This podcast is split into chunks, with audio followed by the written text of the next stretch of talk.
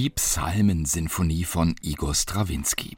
Kurz bevor er diese Musik schrieb, war Strawinski wieder seiner russisch-orthodoxen Kirche beigetreten, im Exil in Frankreich. Gerade diese Texte, die Psalmen, hatten es ihm angetan. Auch sie erzählten von einem Volk in der Verbannung und Fremde. Seinen sinfonischen Psalm schrieb Strawinski wie einst schon König David und viele nach ihm To the Glory of God, zur Ehre Gottes, wie er über der Partitur notierte. Die Musik aber war nicht bloß als Gottes Lob gedacht. Ex audi orationem meam, erhöre mein Flehen und Gebet, hatte Strawinski im ersten Teil zitiert, denn in den insgesamt 150 Psalmen Davids ging es nicht bloß um paradiesische Visionen, sondern auch vor allem um sehr realistische, diesseitige Erfahrungen inmitten von Feinden und Not. Diese erlebten auch die ersten reformierten Christen. Auch sie waren oft genug Vertriebene, suchten Asyl in großen unabhängigen Städten wie Straßburg, Augsburg oder Genf, wo Johannes Calvin alias Jean Calvin seinen Genfer Psalter übersetzte, Comme un organe à louer Dieu et élever nos cœurs à lui pour nous consoler en méditant sa vertu, sa bonté, sagesse et justice. Gerechtigkeit, Weisheit, Güte, Trost, das war es, was diese verfolgten Christen der Reformation suchten, in den Texten und in der Musik, die diese vertonte.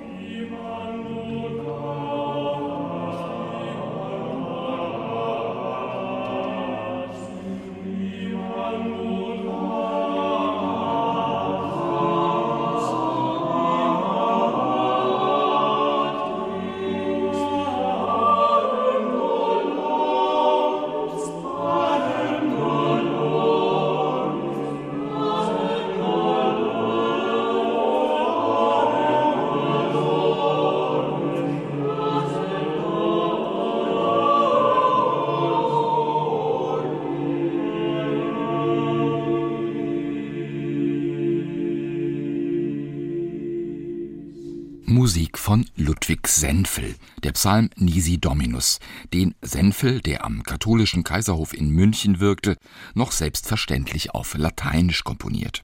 Einem Zeitgenossen gefiel diese Musik besonders gut, nämlich Martin Luther, der Senfel auch sehr persönliche Gedanken anvertraut hat. Gehasst von der ganzen Welt, wie er damals schreibt, bat Luther ihn um eine Sterbemotette. Senfel, zwar in katholischen Diensten, sicherlich aber wie so viele andere ein Sympathisant der Reformation, schickte Luther daraufhin eine geheime Botschaft sozusagen, verpackt in Musik. Non moriar sed vivam. Nicht sterben, leben werde ich. Ein schöneres musikalisches Kompliment konnte er Luther wohl kaum machen. Kirchenmusik, die so wie die katholische mehrstimmig und kontrapunktisch verworren war, noch dazu in unverständlichem Latein und außerdem prunkvoll und daher im Grunde verweltlicht und eine Ablenkung von der wahren reinen Lehre. Diese Art Musik wollten die Reformatoren nicht. Zwingli schuf die Musik sogar komplett ab. Luther, selbst ein sehr begabter Musiker, wertete die Musik anders. Für ihn war sie die Ancilla Theologiae, also durchaus dienlich für die Erziehung und die Erbauung der Christen. So wie er Flugblätter mit seinem Porträt verteilen ließ, so waren seine deutschen Lieder ein wichtiges Medium, um seinen Standpunkt unters Volk zu bringen. Dazu zählten auch Übersetzungen und Paraphrasen der Psalmen. Die berühmtesten dieser Lieder erinnern immer noch an David und sein Volk im Exil. Aus tiefer Not schrei ich zu dir etwa, oder eine feste Burg ist unser Gott. Luther ließ seine Texte bewusst auf bekannte weltliche Melodien singen, als Coverversion sozusagen, womit er erreichte, dass sie schnell die Runde machten und nachgesungen wurden. Vorsichtiger und nicht ganz so angstfrei wie Luther war Jean Calvin. Er war mit Platon und Augustinus groß geworden und glaubte deshalb an die Macht der Musik, aber eben auch an ihre Gefahren, die mit ihrer Verführungskunst drohten. Schlicht und ehrlich sollte für Calvin das Gotteslob sein und verständlich. Die Leute sollten wissen, was sie singen. Kein Latein, sondern, Zitat, suivre l'intelligence, le cœur et l'affection. Nachdem Calvin in Genf, einer unabhängigen, mächtigen Republik, früh schon die Messe abgeschafft hatte, fand er für deren Musik den idealen Ersatz in den Psalmen. Sie waren von Gott inspiriert und deckten ein weites Spektrum menschlicher Erfahrungen ab. Außerdem boten sie Texte von hoher Qualität. Die gesamte Renaissance über inspirierten diese Texte Komponisten zu musikalischen Meisterwerken. In den Vereinigten Staaten der Niederlande, der ersten protestantischen Republik sozusagen, kam es zu einer besonders reichen Blüte, die in den Psalmkompositionen gipfelte, die Jan Pieterson Sveling komponiert hat.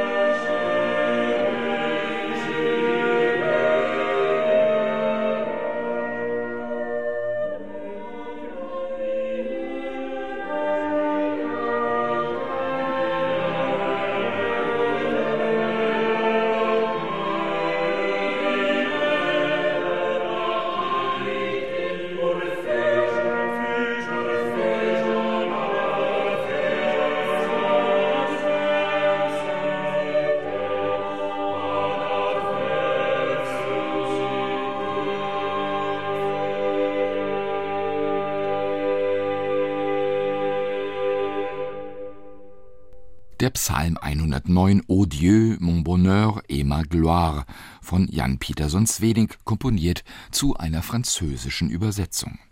Auch in England wurden die Psalmen in der Landessprache komponiert, und zwar immer dann, wenn gerade kein katholischer, sondern ein anglikanischer Monarch an der Macht war.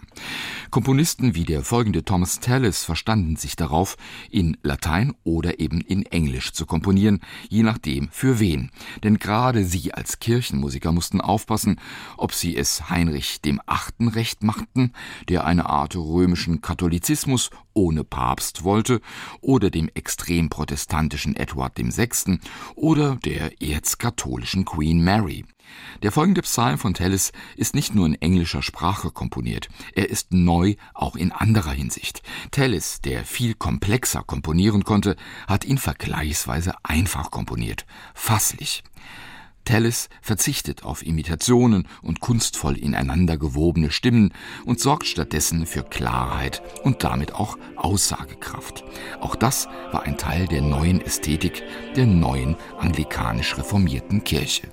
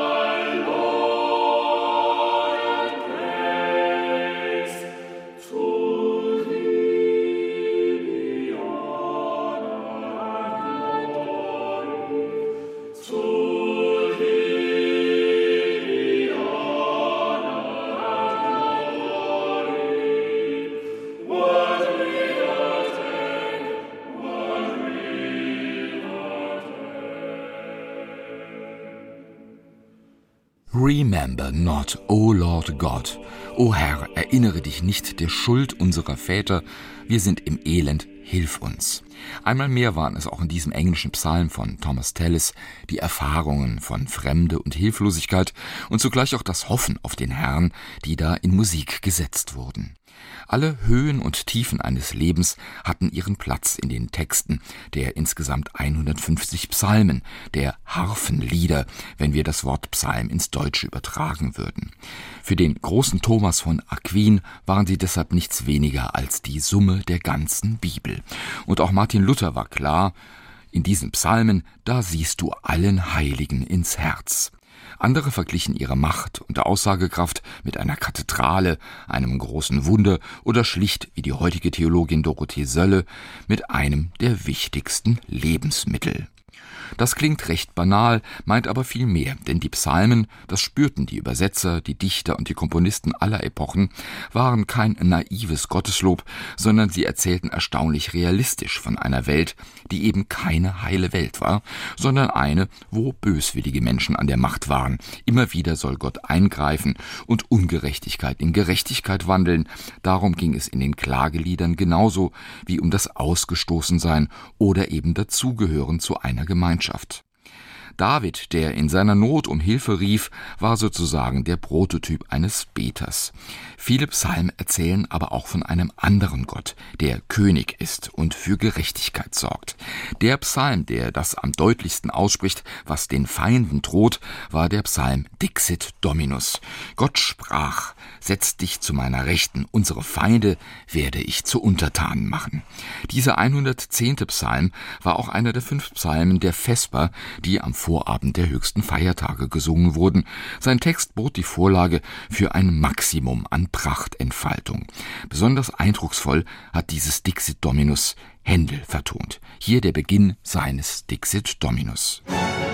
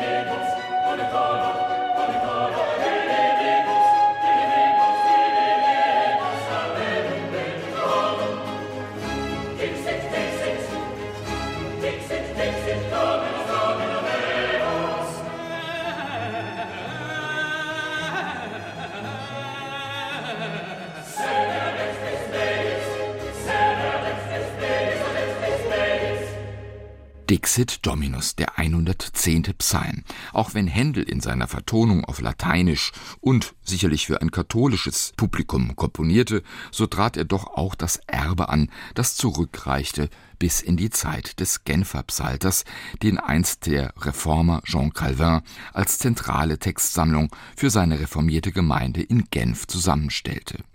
Jeder dieser Psalmen in erstklassigen Übersetzungen bekam seine eigene Melodie, die ihn sozusagen musikalisch im Gedächtnis verankerte.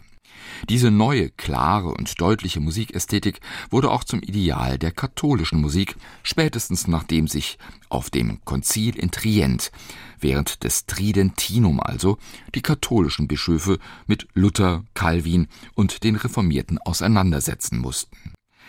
Eines der ganz frühen Zentren der neuen Psalmgesänge war Straßburg gewesen. Auch hier, in der unabhängigen progressiven Handelsstadt, waren die Einflüsse der großen Reformer stark. In Straßburg wirkte Martin Butzer, der Kantoren und Kirchenmusiker der Stadt aufforderte, passende Melodien und auch Chorsätze zu den Psalmen zu schreiben, die alle mitsingen konnten.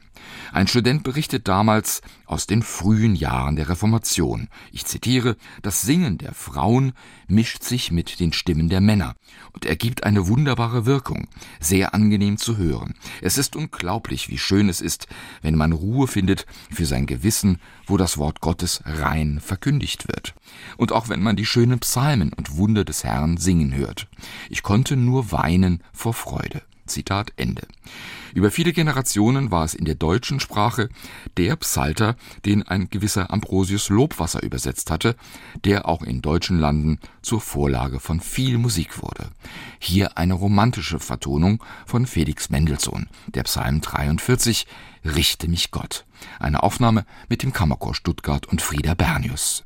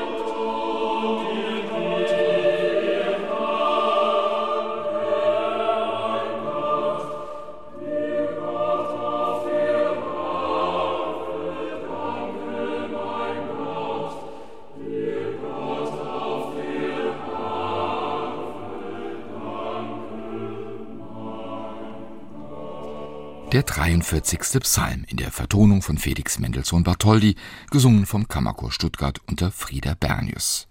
Die Psalmen blieben aktuell, auch bei Komponisten späterer Generationen. Diese Sendung bringt dafür noch einen kurzen Ausschnitt aus dem 13. Psalm, den Alexander von Zemlinski im Jahre 1900 komponiert hat. Auch hier stand hinter der Komposition eine tiefe unmittelbarer Erfahrung, nämlich die des Todes seines Vaters. Klage und Vertrauen in großer Not war dieser Psalm 13 überschrieben, und wiederum geht es um Angst, um Verlassensein, aber auch um Hoffnung. Zemlinski sah diese Aussage übrigens nicht nur als Religion, er schrieb seine Musik für den Konzertsaal, für jedermann. Er war sich sicher, dass die Psalmen Davids Gebete der gesamten Menschheit sein konnten.